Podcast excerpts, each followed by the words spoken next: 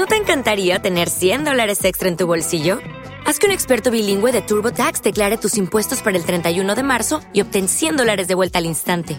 Porque no importa cuáles hayan sido tus logros del año pasado, TurboTax hace que cuenten. Obtén 100 dólares de vuelta y tus impuestos con 100% de precisión, solo con Intuit TurboTax. Debes declarar para el 31 de marzo. Crédito solo aplicable al costo de la presentación federal con TurboTax Full Service. Oferta sujeta a cambios o cancelación en cualquier momento. Este podcast forma parte de Evox Originals. Disfruta de este avance.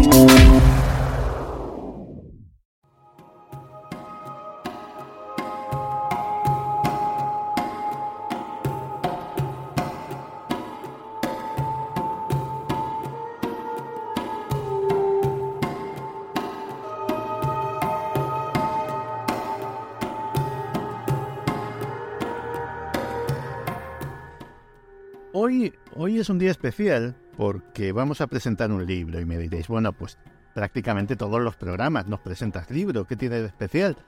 Pues veréis, eh, normalmente ya conocéis mi teoría de que muchos libros son versiones de libros que ya se han escrito y que se está escribiendo por enésima vez el mismo libro, aunque de diferentes formas. Pero muy pocas veces muy pocas veces se encuentra uno un libro genuinamente original, un libro que no se ha escrito nunca, un libro que estaba por escribir. Y eso es precisamente lo que va a venir hoy Chris Aubeck a mostrarnos.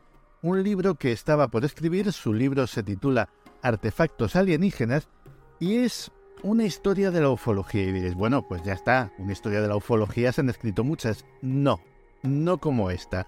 Porque a lo mejor, eh, cuando se hacen historias de la ufología, siempre se elige un momento de partida equivocado.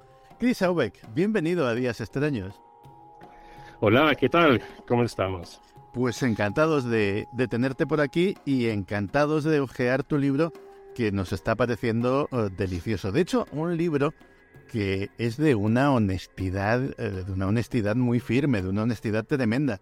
Eh, uh -huh. Un libro en el que te atreves con un montón de mitos de la ufología y en el que, en el contacto que habíamos tenido previamente a la entrevista, me decías que incluso había habido gente que se había sentido un poquito molesta.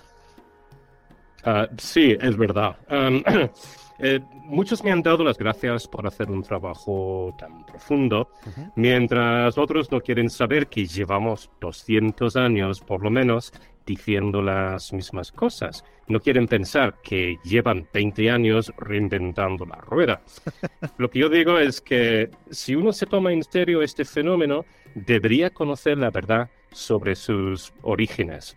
Y la verdad es que me, me cuesta entender a la gente que prefiere seguir creyendo que esto es nuevo cuando en realidad nuestros bisabuelos hablaban de las mismas cosas. Sí, pero tal vez eso es propio de la naturaleza misma, de la ufología, donde a veces se nos cuela el pensamiento mágico y mucha gente es más fiel a sus creencias sabiendo que esa fidelidad le hace ser menos fiel a la verdad. Sí, es cierto. Pero bueno, en este libro intento hacer algo que nadie había hecho antes, que era reconstruir el pasado perdido de las creencias sobre ovnis y extraterrestres y averiguar de dónde viene todo. Y lo que quería saber um, era si no estamos reciclando esas viejas ideas sin, sin darnos cuenta. Y resulta que, bueno, lo que muestro aquí es que eh, hace siete generaciones nuestros antepasados tenían las mismas ideas que nosotros sobre la vida en el universo y la posibilidad de que seres de otros mundos vinieran a visitarnos aquí. Eso es muy interesante porque entonces ¿Cuándo se empezó a creer en, la existencia de extraterrestres, de alienígenas? Bueno, en el, en el libro, pues hablo primero de los antiguos griegos, ya que fueron los primeros en teorizar sobre estos, um, sobre otros mundos habitados. Una escuela filosófica conocida como atomismo, eh, que fue fundada por Demócrito en el siglo V a.C., afirmaba que había muchos sistemas solares como el, nuestro. Y en opinión de Epicuro, uh, existe un número infinito de mundos en el universo, algunos de los cuales eh, son como este y otros diferentes, incluidos aquellos que, como el nuestro, contienen seres vivos.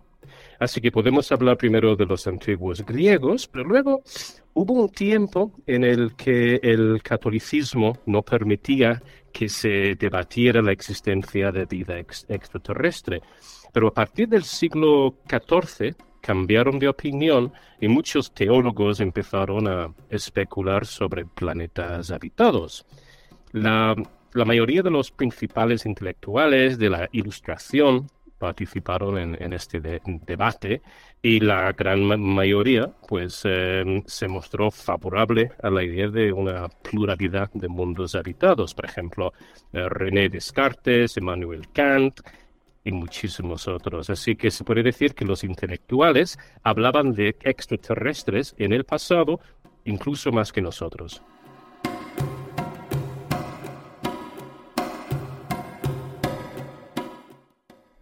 Otro concepto, y decías que, decías que estamos inventando la rueda una y otra vez, otro concepto que parece como muy moderno y que ahora mismo es muy familiar gracias a la televisión, entre otras cosas, es el de los alienígenas ancestrales.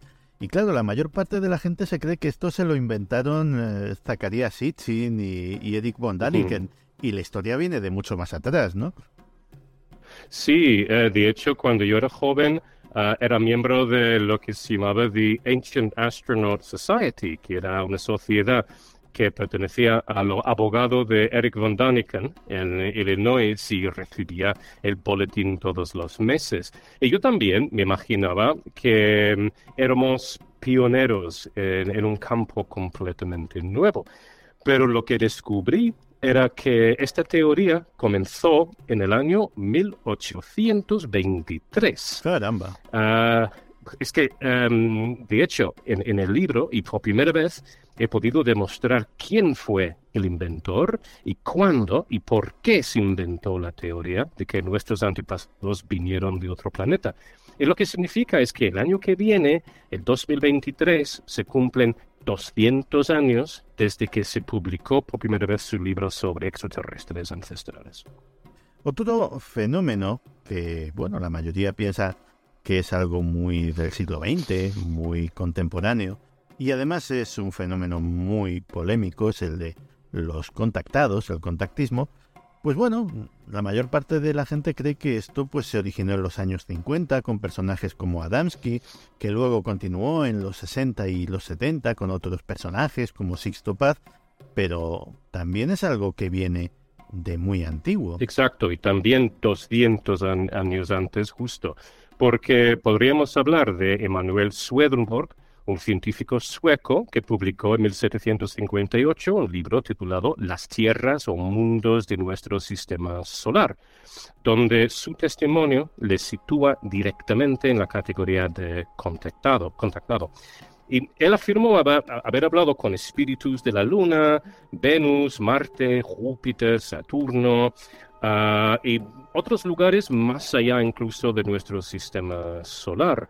Ah, él, decía que había cientos de miles de planetas, todos habitados, y contaba a sus seguidores que, que los ángeles de la Biblia también procedían de esos planetas, pero a la vez eran, eran humanos, o por lo menos eh, humanoides, y que permanecían en contacto con su planeta de origen. Luego, un grupo ah, de extraterrestres, el que él llamaba los eh, mercurianos, él creía el que eran de Mercurio, em, le, informó de que solo hay planetas habitados dentro de este que no solo hay planetas habitados dentro de este sistema solar, sino que también existen alrededor de, de muchas otras estrellas. Así que estos son, son ideas que luego los contactados de los años 50 del siglo XX, como George Adamski, eh, empezaron a escribir en sus libros. Y claro que nos parece como algo súper nuevo, como Star Trek y la Guerra de las Galaxias, pero esto existió hace 200 años, por lo menos. Siguiente cosa que parece muy nueva y no lo es tanto las religiones o las sectas ufológicas. Quizá la religión ufológica más famosa sean los raelianos, y la más triste célebre, Heaven's Gate, la puerta del cielo y el suicidio colectivo que trajo consigo. Claro, esto también si nos remontamos en el tiempo podemos encontrar otros ejemplos. Podemos acordarnos, por ejemplo, sin ir más lejos, de los mormones. Pues sí, es cierto.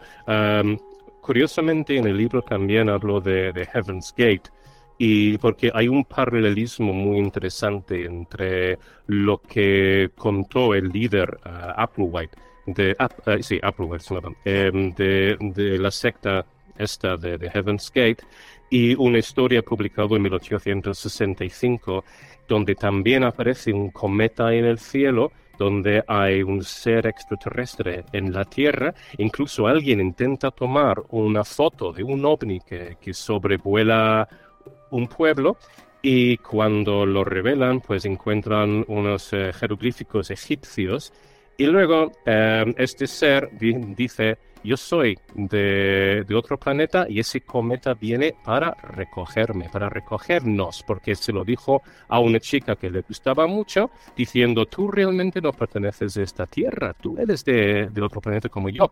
Ya. Por lo tanto, al final ella muere y es exactamente lo mismo que pasó en, en, el caso de Heaven's Gate. Da miedo leerlo, de, verdad, y lo, lo metí en el libro. De todos modos, en realidad, la, iglesia de, Swedenborg habría sido la, primera secta de este tipo, pero también es cierto que no trataban de buscar o interpretar luces misteriosas en el, cielo. Los mormones llegaron poco después y volvieron a crear toda una mitología sobre los extraterrestres. Entre sus escritos.